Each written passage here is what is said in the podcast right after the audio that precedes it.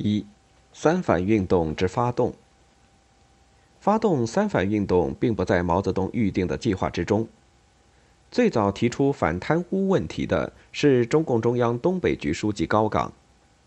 他于一九五一年八月三十一日在东北局的党员干部会议上率先发表了反对贪污退化、反对官僚主义的讲话。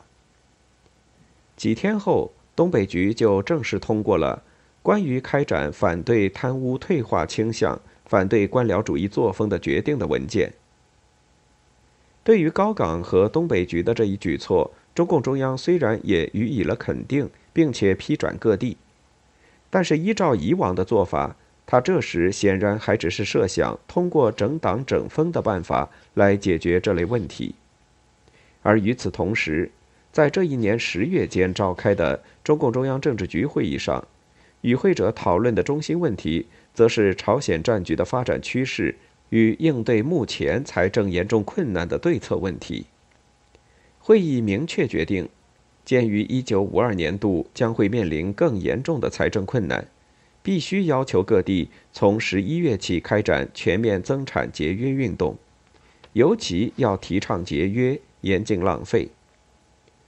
毛泽东随后在十月二十三日召开的政协一届三次全体会议上，发出了增加生产、厉行节约，以支持中国人民志愿军的公开号召。中共中央并因此成立了以薄一波为首的中央人民政府节约检查委员会，各中央局及其下属省市党委亦相继成立了各级增产节约委员会、分会和支分会。发动一场全国性的增产节约运动，而不是三反运动，成为1951年底中共中央计划中的中心工作。就在毛泽东政协讲话发表几天之后，高岗再度在东北局党员干部会议上做报告，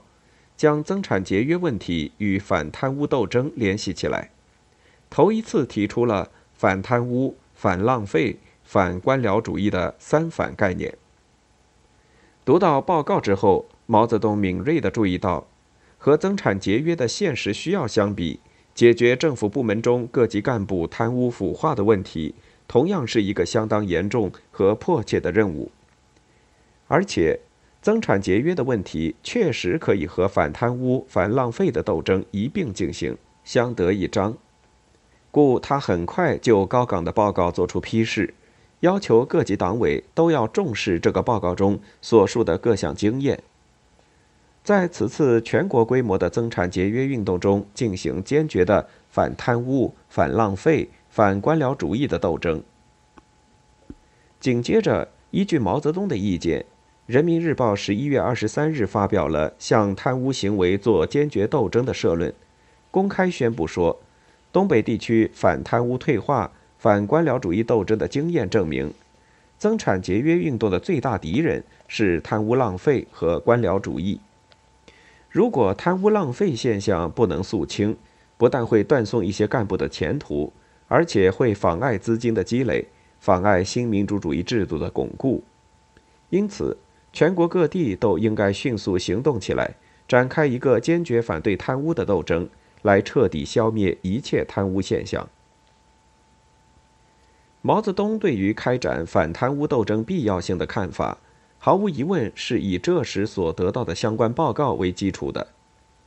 然而，这个时候东北局的报告对党政工作人员贪污腐化情况的估计还不是十分严重。一九五零年八月中，虽然处理了贪污分子三千两百五十八人，其中党员干部因贪污受处分者不过百分之二十上下。高岗之所以相信必须马上着手解决这一问题，是因为发现贪污现象发展的速度太快。据报，沈阳市人民法院贪污案件逐年统计，一九四九年下半年贪污犯占案犯总数百分之五点三，一九五零年上升为百分之五点七，一九五一年第一季度又上升为百分之一点二。因为这时相关报告较少，故《人民日报》社论这时公开断言，贪污问题主要发生在承袭着国民党反动派的贪污作风的留用人员当中，因为他们占了全部贪污人数的百分之九十九。只有百分之一的参加革命较久的人员，因其政治品质恶劣，未能在长期的革命斗争中彻底克服贪污腐化思想。进入城市后，又接受了帝国主义者、封建官僚、国民党反动派所遗留的恶习的影响，于是迅速堕落，贪赃枉法，营私舞弊，成为人民革命事业中的害虫。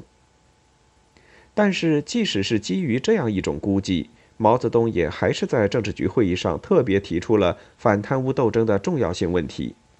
何况接连得到的几份报告，使毛泽东和中共中央对贪污问题的估计变得更加严重起来。据十一月二十八日中共华北局的报告称，华北全区去年一年共处理了干部党员贪污受贿、腐化堕落者三百零三人。今年仅上半年就处理了此类案件五百三十一人。又据河北省委纪律检查委员会去年十、十一、十二三个月很不完全的统计，贪污腐化者共一百零七人，而今年九月份一个月的贪污案件即有一百零二人。其中，太原市七区区委书记赵成、区长任华等，自入城以来。除集体贪污浪费、挪用公款、公粮共约折合米麦八万九千余斤外，并勾结私商投机倒把。赵成身兼三家私人商店的董事长，在私人煤窑顶有两个好汉股，并和十四家私商集股开设店磨坊，已俨然成为一个有政治特权的商业资本家。山西交城县长孙敬才等。在移交机关生产时大吃大喝，编造假账，诈骗国家小米七十一万四千九百余斤。该县政府和县委会两机关一年来即挥霍浪费小米三十二万四千余斤。华北军区后勤部汽车学校政治委员李进武是长征干部，被有重大特务嫌疑的私商引诱肃娼，吸食料面。李发觉大同市公安局对该私商怀疑时，竟向其告密。此外，并隐藏特务恶霸的儿子，伪称叔侄关系，终至畏罪携公款三千余万元潜逃。这时发现的更为严重的案件是，身为高级干部的天津地委前任书记刘青山和现任书记兼专员张子善被人揭发，暗中与私商勾结。先后动用全专区地方粮折款二十五亿元，保底线救济粮四亿元，干部家属补助粮一亿四千万元，从修潮白河民工供应站中科拨获利二十二亿元，冒充修建名义向银行骗取贷款四十亿元，总计贪污挪用公款约两百亿元左右，投入地委机关生产。做投机倒把的违法活动，其做法不仅使私商从中贪污中饱，而且二人私用达四五亿元，并向上下级及其亲友送礼，有的达一二千万元巨，据有账可查者达一亿三千万元。再加上刘青山长期吸食鸦片，因此事情披露后，中共河北省委常委会议。当即决定上报中共华北局，建议逮捕二人。经华北局报周恩来批准，十一月二十九日，河北省公安厅依法逮捕了张子善、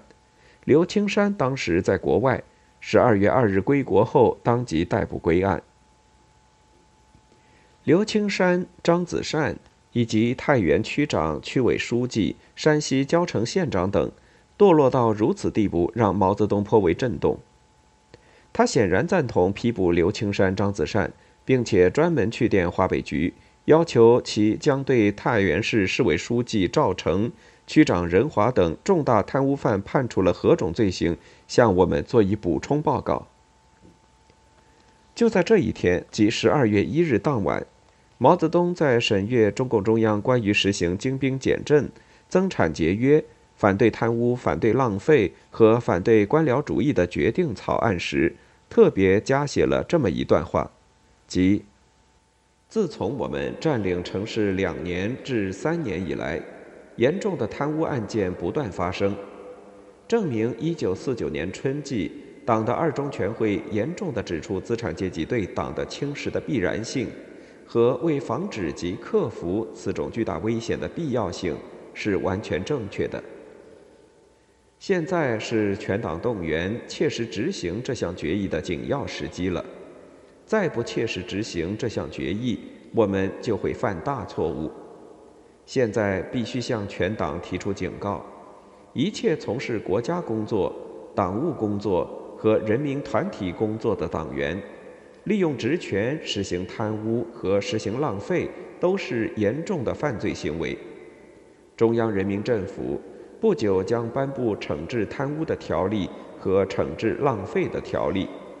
各级领导机关必须仿照实行惩治反革命条例那样。大张旗鼓地发动一切工作人员和有关群众进行学习，号召坦白和检举，并由主要负责同志亲自督促和检查。一切贪污行为必须揭发，按其情节轻重，给予程度不等的处理，从警告、调职、撤职、开除党籍、判处各种徒刑，直至枪决。典型的贪污犯必须动员群众进行公审，依法治罪。十二月四日，北京市委向中共中央提交了党政工作人员中贪污现象及今后开展反贪污斗争意见的报告。毛泽东当即批转各中央局，并以相当严厉的口吻发布指示，称：“中央责成你们在接到本指示三星期内，至迟一个月内。”有计划的、初步的检查自己单位和所属下一级各单位工作人员的贪污现象，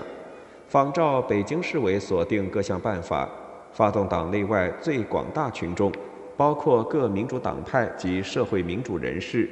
大张旗鼓的、雷厉风行的检查和惩治贪污人员。中央责成你们大体上仿照北京市委的报告样式，在收到本指示后一个月内。向中央做第一次关于检查和惩治贪污人员的报告。所有中央和军委各部门均分别向中央和军委做报告。所有中央人民政府各党组、各中央局、各分局、各省委、各市委、各区党委、各地委、各县委，均按级向中央及其上级做报告。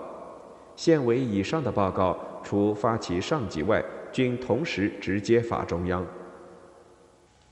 次日，毛泽东接到中央贸易部党组关于反对贪污现象和惩治贪污人员的报告后，更进一步明确要求各地遵照中央十二月一日二十时的指示，参照北京市委和中央贸易部党组的分析和办法，迅速定出自己的反贪污计划，并开始着手发动这一斗争。各地党委应统一布置这一斗争，使政府系统重点在财经部门及总务人员，军事系统重点在后勤部门，党派团体系统都同时动作起来。三反运动就在这样一种背景下发动起来了。